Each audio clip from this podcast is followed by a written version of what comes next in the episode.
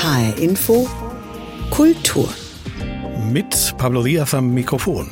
Über 100 rechte Übergriffe hat es in Deutschland bis Ende 2021 auf Kultureinrichtungen gegeben. Sei es, dass Theatergebäude, Jugendclubs oder einzelne Kunstinstallationen angegriffen wurden. Im Fokus dieser Übergriffe steht die offene und liberale Gesellschaft, sagt der Journalist und Buchautor Peter Laudenbach. Eigentlich greift man damit nicht nur das einzelne Theater, den einzelnen Musiker, das einzelne Jugendzentrum an, sondern eigentlich eine, eine offene, liberale Gesellschaft, die so eine Kunst ermöglicht und sogar noch finanziert. Es ist eigentlich immer ein Angriff auf Pluralismus. Und genau diese Art von Pluralismus ist das Gegenteil eines völkischen rechtsradikalen Denkens. Wir sprechen mit Peter Laudenbach über die neue Rechte und warum die sich die Kultur und die Kunst als neues Kampffeld ausgesucht hat. HR Info Kultur. Vor etwas mehr als einer Woche machte die Redaktion des Investigativnetzwerkes Korrektiv eine brisante Recherche öffentlich. AfD-Politiker hatten sich im Herbst mit Neonazis und Großunternehmern in Potsdam getroffen und die Vertreibung von Millionen von Menschen aus Deutschland geplant. Seitdem das bekannt wurde, gehen viele Menschen gegen rechts auf die Straße. Mitte der Woche hat Regisseur Kai Voges Teile dieser Recherche als Inszenierung auf die Bühne des Berliner Ensembles gebracht, mit neuen Details und Rechercheerkenntnissen. Barbara Behrendt war bei der Aufführung dabei. Eine Tafel mit weißem Tischtuch, zwei Rednerpulte. Vier Schauspieler und eine Schauspielerin sitzen in Kellnergarderobe um den Tisch im Landhaus Adlon und beginnen sehr locker vom Treffen von AfD-Politikern mit Neonazis im November zu erzählen. Ein niedrigschwelliger Einstieg, juristisch wasserdicht. Ich bin die Bühnenfigur Gernot Mürig. Was ich jetzt hier sage, das habe ich wortwörtlich so nicht gesagt, aber einige Begriffe und Ausdrücke, die konnten durch Gedächtnisprotokolle überliefert werden. Also, wir sind ein Kreis niveauvoller Faschisten. Hey, willst du verklagt werden? Wir sind ein Kreis niveauvoller Patrioten. Die Schauspielerin Konstanze Becker hakt als Journalistin immer wieder ein, während die wichtigsten Ergebnisse zusammengetragen werden. Vom Plan der Deportation von Millionen von Deutschen, vom Trick der doppelten Staatsbürgerschaft, mit der Menschen in das jeweils zweite Passland abgeschoben werden sollen bis zu den angekündigten neuen Enthüllungen. Ein Foto von Mario Müller wird eingeblendet, vorbestraft wegen gefährlicher Körperverletzung, wissenschaftlicher Mitarbeiter des AfD-Bundestagsabgeordneten Jan Wenzel Schmidt. Dass er am Treffen teilgenommen hat, war bekannt, nicht aber, dass er laut Korrektiv einen Vortrag über den Kampf gegen die Linke gehalten hat. Ein Kampf, bei dem Gewalt, sensible Daten und soziale Medien zusammenkommen. Müller soll sich damit gebrüstet haben, einen ehemaligen Berliner Aktivisten der linksautonomen Szene in Polen ausfindig gemacht und einen Schlägertrupp auf ihn angesetzt zu haben. Diese Information, die habe ich dann in Polen weitergegeben an erlebnisorientierte Fußballkreise. Und die haben den Mann dann konfrontiert, handfest und sagen wir sportlich. Daraufhin hat der Herr einen Nervenzusammenbruch erlitten. Außerdem ist er zum Kronzeugen in einem spannenden Prozess geworden, wo er seine ehemalige Genossin verraten hat. Die Rede ist vom Prozess gegen die linksextreme Gruppe um Lina E. Der Abend legt nahe, dass der Angriff auf den Mann dessen Aussage herbeigeführt hat. Außerdem soll Müller den Kanal Dokumentation Linksextremismus auf der Plattform X betreiben, der geleakte Daten über linke Aktivistinnen verbreitet. Zeitgleich mit der Performance wurde die neue Recherche auf der Website von Korrektiv freigeschaltet. Nachlesen sollte man sie unbedingt, denn auf der Bühne wird nicht immer deutlich, welche Sätze tatsächlich gefallen sind und welche nicht. Dass Müller vertrauliche Daten aus dem Bundestag missbraucht hat, bleibt Vermutung. Müller bestreitet alle Vorwürfe. Trotzdem zeigt die Recherche, wie eng die Verbindungen zwischen AfD und gewaltbereiten Neonazis sind. Und auch wenn diese allzu augenzwinkernde Mischung aus Fakten und Mutmaßungen einige Fragezeichen zurücklässt, so ist es doch ein Abend, der Mut macht. Die Plätze waren sofort ausverkauft. Die Theater, selbst oft von der AfD angegriffen, stellen sich klar gegen rechts. Die Zerstörung der Demokratie sei in vollem Gange, heißt es zuletzt, doch der Abend erzähle auch etwas anderes. Es könnte eine Erzählung sein, die zeigt, dass wir viele sind, dass wir laut sind, dass wir als Zivilgesellschaft nicht pennen und dass wir uns unsere Demokratie nicht kaputt machen lassen. Stehende Ovationen.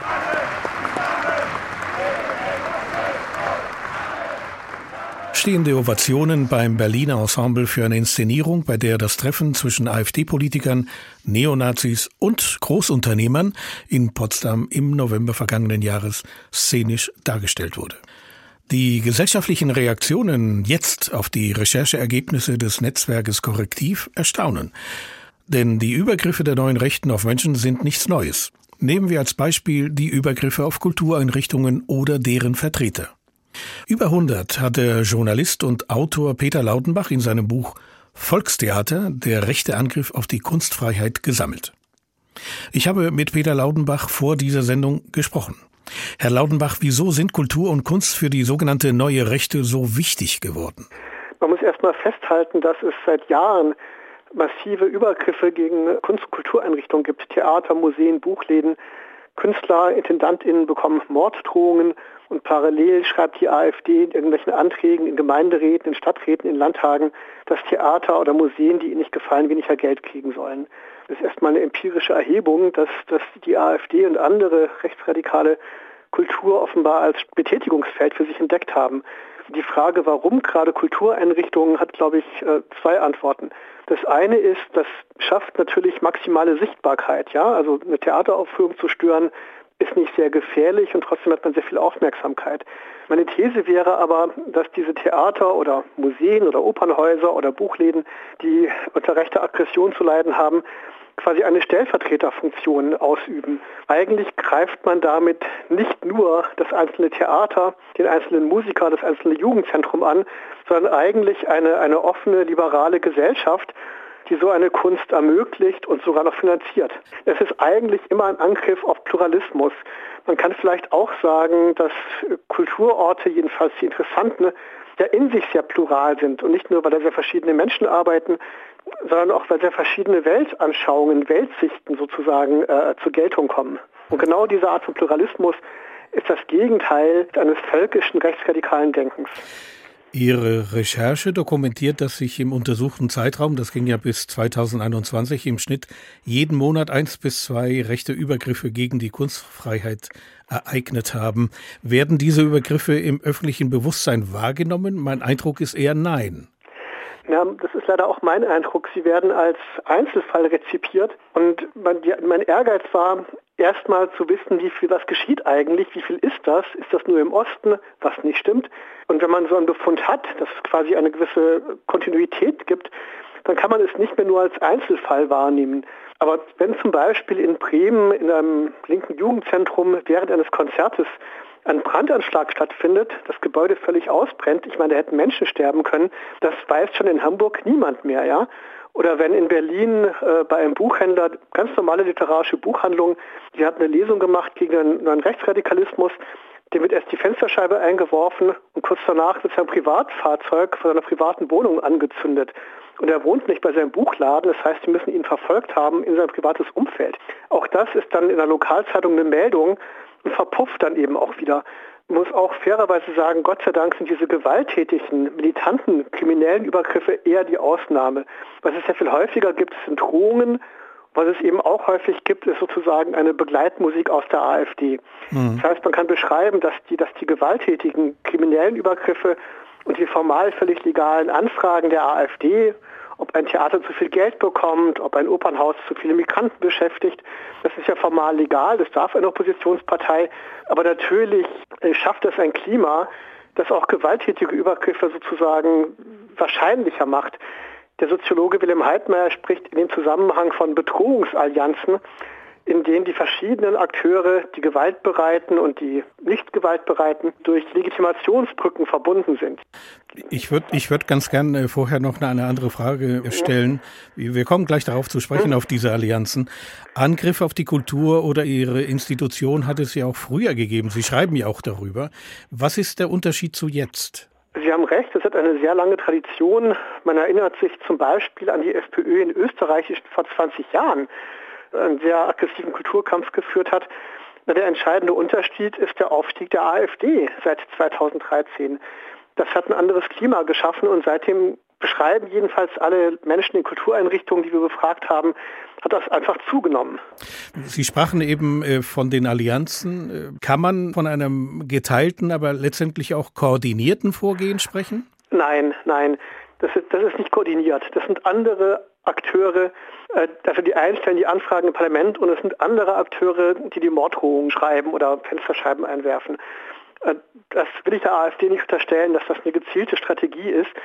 Das ist informell, das sind sozusagen kommunizierende Röhren, ja, die beobachten sich gegenseitig. Die AfD schafft ein Klima und andere fühlen sich dann berufen, äh, auch, auch mit Gewalt zu agieren. Aber ich würde auf keinen Fall sagen, dass die AfD solche, solche kriminellen Aktionen koordiniert oder steuert oder initiiert. Das wäre, das wäre eine falsche Beschreibung. Was bei diesen, sagen wir mal, verbalen Attacken auffällt, ist die Umkehrung von Begrifflichkeiten. Also positive Wörter werden negativ besetzt. Es geht also beim Angriff auf Kunst und Kultur um eine Neubestimmung von Inhalten. Sehe ich das richtig? Ja, und es gibt auch da ein merkwürdiges Opfernarrativ. Also wenn die AfD, von der sehr oft Aggression ausgeht gegenüber Kunsteinrichtungen, sich selber darstellt als das Opfer eines, eines der Fiktion eines linksliberalen Mainstreams. Dahinter steckt schlichtweg die Unfähigkeit, Pluralismus äh, zu ertragen oder sogar zu genießen. Ich erlebe, ich bin Theaterkritiker in Berlin und ich lebe, erlebe den, den Kulturbetrieb eben nicht als, als irgendwie, äh, soll man das sagen, in eine Richtung ausgerichtet. Er ist sehr widersprüchlich, er ist sehr breit, er ist sehr bunt und das ist auch gut so. Es gibt ja auch konservative Künstler, es gibt sogar rechte Künstler. Der AfD-Sympathisant Tellkamp veröffentlicht sehr angesehene Romane im Surkamp Verlag. Das stört mich überhaupt nicht, ja. Das ist ein breites Feld. Aber gegen dieses, oder Brutus Strauß, ein sehr renommierter Dramatiker, der inzwischen auch so völkische Töne von sich gibt, das ist sein Recht. Ich muss es ja nicht mögen, ich muss es ja nicht lesen, aber er darf das. Aber gegen diesen breiten Pluralismus konstruiert die AfD das Bild eines, eines irgendwie geschlossenen, linksliberalen äh, Kulturmainstreams. Das ist in meinen Augen ein reines Phantasma. Aber die AfD reklamiert ja auch oft eine sogenannte ja, ähm, Bevorzugung deutscher Nationalkultur. Also man unterstellt dem aktuellen Kulturbetrieb eben nicht deutsch zu sein. Meine Frage in dem Zusammenhang, was ist deutsche Nationalkultur aus Sicht der Neurechten? Was soll das sein?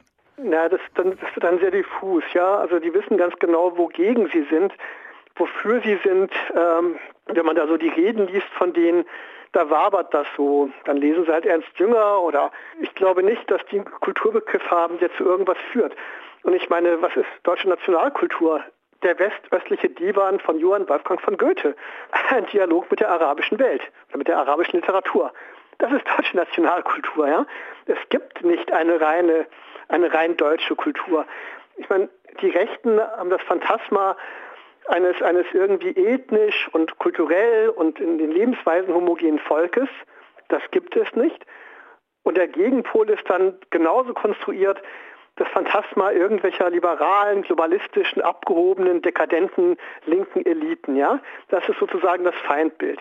Und beide, beide Pole dieser, dieser Feindbildkonstruktion sind eigentlich irreal. Würden Sie sagen, diese Drohungen und Angriffe haben bereits jetzt schon Auswirkungen auf die Arbeit der Kulturinstitutionen gehabt oder haben Sie noch? Also sicher nicht in den großen Städten, aber ich habe auch gesprochen mit, mit Theaterleuten zum Beispiel in kleineren Orten im Osten und die haben gesagt, die machen natürlich auch Projekte mit Geflüchteten, die machen vielleicht auch Projekte über Queerness oder vielleicht sogar Projekte gegen Rechtsradikalismus, aber die sagen, dass sie immer, wenn sie sowas vorhaben, sich vorher überlegen müssen, wie viel Ärger mit der AfD im Gemeinderat oder wie viel Ärger auch mit lokalen Nazi-Kameradschaften man sich leisten kann und man sich leisten will. Ich war in Theaterpremieren in, in Sachsen, in Thüringen zu, zu rechten Thematiken, die fanden unter Polizeischutz statt. Das war diskret, da waren dann zwei Polizisten da, es war jetzt keine Hundertschaft. Aber das ist natürlich schon präsent, dass man in einer Stadt arbeitet, wo die AfD vielleicht 30 Prozent im Gemeinderat hat und die CDU vielleicht auch konservativ ist. Und dann weiß man, wenn man bestimmte Projekte macht, werden die nächsten Etatberatungen schwieriger. Das ist nicht Zensur, das ist auch nicht äh, Einschüchterung, aber es ist ein Einfluss, der stattfindet. Peter Laudenbach war das. Sein Buch Volkstheater, der rechte Angriff auf die Kunstfreiheit, ist im Verlag Wagenbach erschienen. Herr Laudenbach, ich danke Ihnen für das Gespräch. HR Info Kultur. Wir möchten mehr, dass, dass wieder mehr deutsche Volkslieder gelehrt werden, dass deutsche Gedichte gelernt werden, dass wir auf unsere deutschen Dichter und Denker wieder mehr in den Schulen würdigen. Sagt der Co-Parteichef der AfD, Tino Kropalla. Auch die Bildungspolitik gehört zur Kultur. Und da positionieren sich zurzeit viele Pädagoginnen und Pädagogen aus ganz Deutschland gegen rechte Ideologien. In den sozialen Medien läuft zurzeit eine gemeinsame Aktion gegen Rechtsextremismus und die immer lauter werdende rechtspopulistischen Stimmen in Deutschland, auch in der Schule. Innerhalb weniger Tage ist ein entsprechendes Video schon über 350.000 Mal geklickt worden. Tendenz steigend. Initiiert hat die Aktion Lynn Hart, eine junge Gesamtschullehrerin aus Lich bei Gießen. Rebecca Dickmann hat sie getroffen. Lynn Harts Wohnung ist genauso bunt wie ihr Instagram-Profil. Knallig lackierte alte Schulstühle, Zimmerpflanzen in pinken Plastikkisten. Und auch im Internet gibt die 30-jährige Gesamtschullehrerin als Frau H. kunterbunte Einblicke in ihren Alltag. In ihren letzten Beiträgen schlägt sie aber deutlich ernstere Töne an als sonst. Gemeinsam mit Kolleginnen und Kollegen positioniert sie sich klar gegen rechtsextremes Gedankengut und Ausgrenzung. Tatsächlich war es einfach eine Reaktion auf die aktuellen politischen Debatten und aktuellen ja, Ereignisse. Ich habe dann einen Text verfasst und konnte auch noch größere Accounts mobilisieren und so kam die ganze Aktion zustande. Das entsprechende Video wird innerhalb weniger Tage tausendfach geliked, kommentiert und geteilt. Neben Frau H. kommen darin auch mehrere andere reichweitenstarke Lehrerinfluencer zu Wort. Wir wenden uns mit diesem Appell gegen die immer lauteren rechtspopulistischen Stimmen in Deutschland, die Zunahme von Vorurteilen, die wachsende Spaltung der Gesellschaft und die Bedrohung demokratischer Prinzipien bewegen nicht nur uns Lehrkräfte, sondern auch die Familien und die jungen Menschen. Unsere Bedenken nehmen stetig zu. Lynn Hart selbst unterrichtet Schülerinnen und Schüler von der siebten bis zur zehnten Klasse, allerdings gar nicht in Politik, sondern in Arbeitslehre und Deutsch. Und trotzdem stellt sie fest, aktuelle politische Themen sind auch im Unterricht hochaktuell. Also dadurch, dass wir äh, jeden Tag mit Menschen zu tun haben, mit Kindern, Jugendlichen, treffen wir natürlich jeden Tag auf alle möglichen gesellschaftlichen Probleme und dazu zählen auch diskriminierende und rassistische Äußerungen dass Menschen beleidigt werden oder verletzt werden durch rassistische Äußerungen. Und äh, dann ist es wichtig und gefragt von der Lehrkraft, dass man unbedingt hinhört, dass man hinsieht und das unbedingt kommentiert. Aber wie politisch darf man überhaupt sein als Lehrkraft? Das wird auch in den Kommentarspalten immer wieder gefragt. Müssen Lehrkräfte nicht neutral sein? Als Lehrkraft begegnet man sehr häufig diesem Irrglauben, dass man absolut neutral sein sollte. Das betrifft natürlich niemals Rechtsextremismus oder menschenverachtende Sichtweisen oder Äußerungen. Dann darf ich die natürlich kommentieren und ganz bestimmt für diese Menschen, die dadurch beleidigt oder verletzt werden, eintreten und muss sogar. Der Wetterauer Gymnasiallehrer Peter Zeichner leitet bei der Gewerkschaft Erziehung und Wissenschaft das Referat Mitbestimmung und gewerkschaftliche Bildungsarbeit. Er erklärt, Lehrkräfte dürfen laut Diensteid und Schulgesetz in der Schule zwar nicht offensiv für oder gegen eine einzelne Partei werben, aber sie dürfen durchaus politische Aussagen treffen. Auch Lehrkräfte haben im Unterricht ein Recht auf freie Meinungsäußerung, äh, aber natürlich nicht als Lehrmeinung, die jetzt von allen Schülerinnen und Schülern zu übernehmen ist. Neutralität heißt in dem Kontext andere Meinungen, wenn sie im Unterricht thematisiert werden, natürlich auch gelten zu lassen. In bestimmten Fällen sieht Zeichner Lehrerinnen und Lehrer aber sogar in der Pflicht, Haltung zu zeigen und damit ihren gesetzlich festgelegten Bildungsauftrag zu erfüllen, nämlich den, demokratische Grundwerte zu vermitteln. Und wenn irgendjemand, ob er oder sie nun einer Partei angehört oder nicht, Äußerungen von sich gibt, die diesen Werten widersprechen, dann ist es unsere Verpflichtung, das zumindest zu kommentieren und äh, dazu nicht neutral zu bleiben. Das würde ja einer Erziehung zu diesen Werten widersprechen. Auch Lin Hart ist überzeugt, klare Kante gegen Diskriminierung zu zeigen. Für Lehrkräfte in der Schule ist das kein Wahlfach, sondern ein Pflichtfach. Eine Kampagne gegen rechtspopulistische Stimmen in den Schulen, initiiert von einer jungen Lehrerin aus Lich. Ein Beitrag von Rebecca Diekmann war das. Marianne Mahn ist Stadtverordnete in Frankfurt am Main. Sie sitzt für die Grünen im Stadtparlament. Frau Mahn wurde in Kamerun als Tochter einer Kamerunerin und eines Deutschen geboren. Sie wuchs im Hunsrück auf. Zugleich ist Frau Mahn Vorsitzende des Kulturausschusses des Stadtparlaments. Die jüngste übrigens in der Geschichte dieses Gremiums. Ich habe Frau Mahn im Frankfurter Römer getroffen und wollte von ihr wissen, ob der hiesige Kulturausschuss auch mit Angriffen rechter Parteien konfrontiert ist. Nicht so deutlich. Ich fand das jetzt sehr interessant. Genau unser Ausschuss im Dezember, da hatte die AfD einen Antrag eingebracht im Rahmen der Verhandlungen über die neuen städtischen Bühnen und vorgeschlagen, wie es denn wäre, einfach gar kein Schauspiel zu haben, sondern nur die Oper zu haben. Und das passt ja auch sehr gut in das Grundsatzprogramm rein, wie irgendwie mit Kultur umgegangen werden soll, wie mit kultureller Förderung umgegangen werden soll. Das war auch dort dann im Ausschuss ein Thema und dass die AfD einen Antrag stellt, bei dem mehrere hunderte Kulturschaffende hier in Frankfurt entlassen werden sollten, fand ich sehr passend und zeigt auch, wie aktuell und wie nah dieses Thema ist und warum wir uns alle sensibilisieren müssen, um diese Attacken frühzeitig zu erkennen und dementsprechend dann auch abwehren zu können. Und ich werde ja auch oft gefragt, oh, Sie setzen sich doch eigentlich gegen Diskriminierung ein. Warum sind Sie vor allem Kulturpolitikerin? Ich bin ja auch Ausschussvorsitzende ähm, des Kulturausschusses und ich denke, dass in der Kultur und in der Kulturpolitik die größte Chance für gesellschaftlichen Zusammenhalt steckt. Und ich glaube, dass das eine ganz, ganz wichtige Zweigstelle und Stellschraube ist, an der man die allgemeine oder die Mehrheitsmeinungsbildung beeinflussen kann. Und das macht die AfD sehr schlau, dass sie sich dort ja reinhacken will. Wenn so ein Antrag kommt, wie den, den Sie eben beschrieben haben, wie, wie gehen Sie damit um konkret? Grundsätzlich haben wir jetzt als Koalition bestehend aus Grüne, SPD, Volt und FDP die Vereinbarung, dass alle Anträge von AfD und auch BFF von uns grundsätzlich abgelehnt werden. Ähm, wir arbeiten mit diesen beiden Parteien nicht zusammen. Das ist auch ein Grundsatz, an dem wir festhalten. Und in der Regel, weil diese Anträge fast immer komplett abgelehnt werden, kommen die gar nicht unbedingt zur Aussprache. Ähm, wir sprechen auch nicht zu AfD-Anträgen. Also selbst wenn die AfD dann selbst ihren Antrag vorstellt, geben wir dem keinen Raum.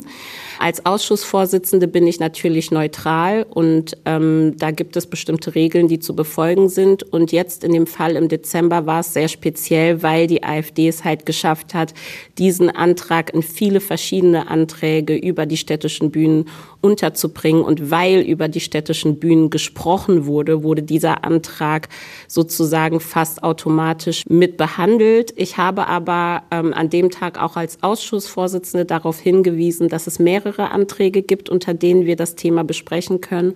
Und da war auch der Ausschuss sich einig, dass wir die städtischen Bühnen dann zu, es gab auch einen Antrag von der CDU, es gab auch einen Antrag von der Koalition. Und wir haben unter diesen Anträgen dann darüber diskutiert und da auch versucht, der AfD möglichst wenig Raum zu lassen, ähm, diese menschenverachtenden und auch wirklich, ja, sehr wie soll ich sagen, hässlichen Vorstellungen von Kulturpolitik, denen halt keinen Raum zu geben. Soweit es mir als Ausschussvorsitzende möglich ist, versuche ich das auch zu machen. Aber leisten Sie da nicht dieser Opferrolle der AfD, die sie gerne einnimmt, Vorschub?